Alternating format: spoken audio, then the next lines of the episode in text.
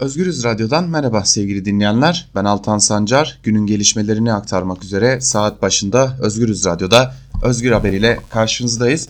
Aslında bugün belki de bu bülteni tek bir gelişme ayırmak gerekiyor ama e, malum haber bülteni tüm gelişmeleri aktaracağız. Fakat e, Türkiye'nin tek bir fotoğrafını gösteren, Türkiye'nin aslında bir bütün fotoğrafını ortaya koyan bir haberle başlayacağız bültenimize. Fatih'te dört kardeş intihar etti. İntihar sebeplerine gelince geçim sıkıntısı artık hat safhaya gelmiş durumdaydı ve dört kardeş antidepresan içerek intihar ettiler.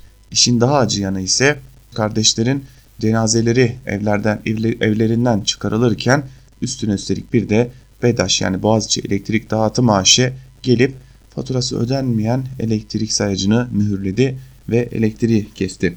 Fatih, Molla Gürani mahallesinde bulunan bir evde ikisi erkek, ikisi kadın dört kardeşin cenazeleri bulundu. Evin kapısında dikkat siyanür var polise arayın notu bırakan kardeşlerin intihar ettiği belirtilirken mahalle esnafı ise kardeşler hakkında çok güzel insanlardılar. Parasızlıktan böyle bir şey yaptılar. Maaşına aciz koyulursa, bakkala borcun olursa, kirayı veremezse ne olur açıklamasında bulundu. İstanbul'un Fatih ilçesinde kapısında dikkat siyanür var polisi alayın içeri girmeyin notu asılmış bir evde 48, 54, 56 ve 60 yaşlarında 4 kardeşin cenazeleri bulundu. Kardeşlerin evde beraber yaşadığı ve polisin ilk tespitine göre çok sayıda antidepresan ilaç alarak intihar ettikleri belirtildi. Komşuları kardeşlerin maddi sıkıntı yaşadığını belirtirken evin elektrik faturasının da tam 2 aydır ödenemediği ortaya çıktı. Molla Gürani Mahallesi Oğuzhan Caddesi'ndeki bir binanın birinci katında cenazeleri bulunan kardeşlerin adları Cüneyt, Oya, Kamuran ve Yaşar Yetişkin olarak açıklandı. Kardeşlerin cenazelerine komşuların ihbarı ile ulaşıldı.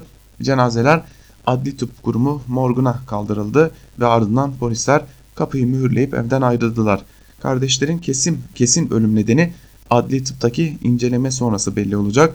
Dört kardeşten birinin de aynı zamanda sarı hastası olduğu öğrenildi.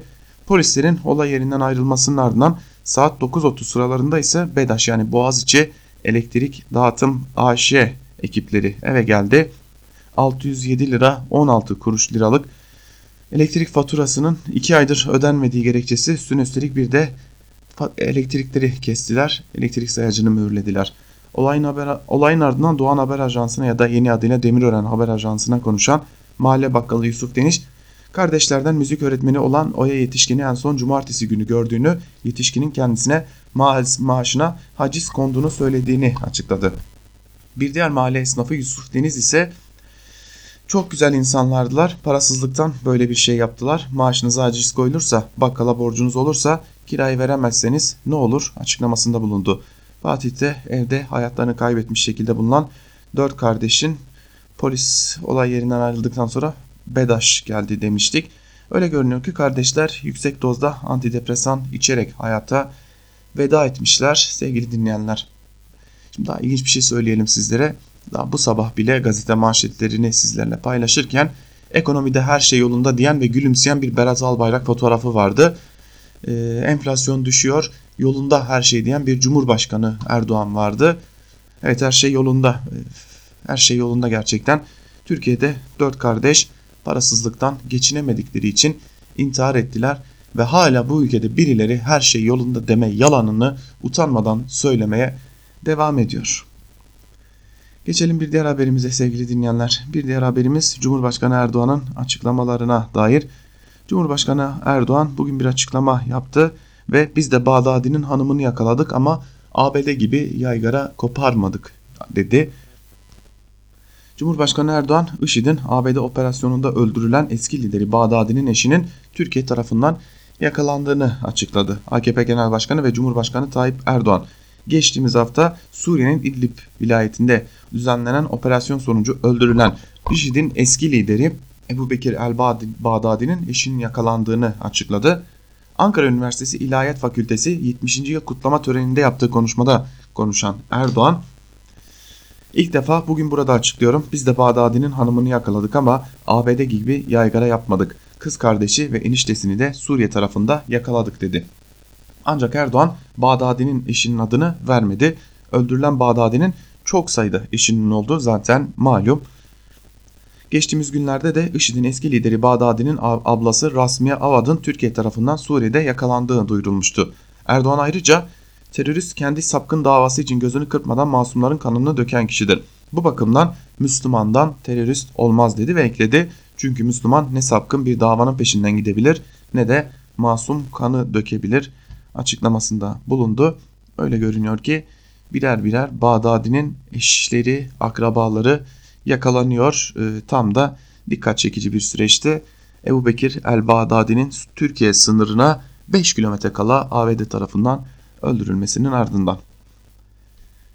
HDP'li e, Selçuk Mızraklı biliyorsunuz belediye kayyum atanmıştı. Protesto eylemleri düzenlenmişti. Selçuk Mızraklı gözaltına alınıp bir de tutuklanmıştı. Tutuklanması uzun süre kamuoyunda tartışılmıştı. Şimdi Selçuk Mızraklı'ya ilişkin olarak bir diğer dikkat çeken haber var. Yerine kayyum atanan seçilmiş Diyarbakır Büyükşehir Belediyesi eş başkanı Adnan Selçuk Mızraklı'ya 15 yıl hapis istemiyle dava açıldı. Tırnak içerisinde terör soruşturması kapsamında tutuklanan ve görevden alınan HDP'li Diyarbakır Büyükşehir Belediyesi eş başkanı seçilmiş Adnan Selçuk Mızraklı hakkında silahlı örgüte üye olmak suçundan 7 yıl 6 aydan 15 yıla kadar hapis cezası istemiyle dava açıldı. Diyarbakır Cumhuriyet Başsavcılığınca Mızraklı hakkında hazırlanan iddianame Diyarbakır 11. Ağır Ceza Mahkemesi tarafından kabul edildi.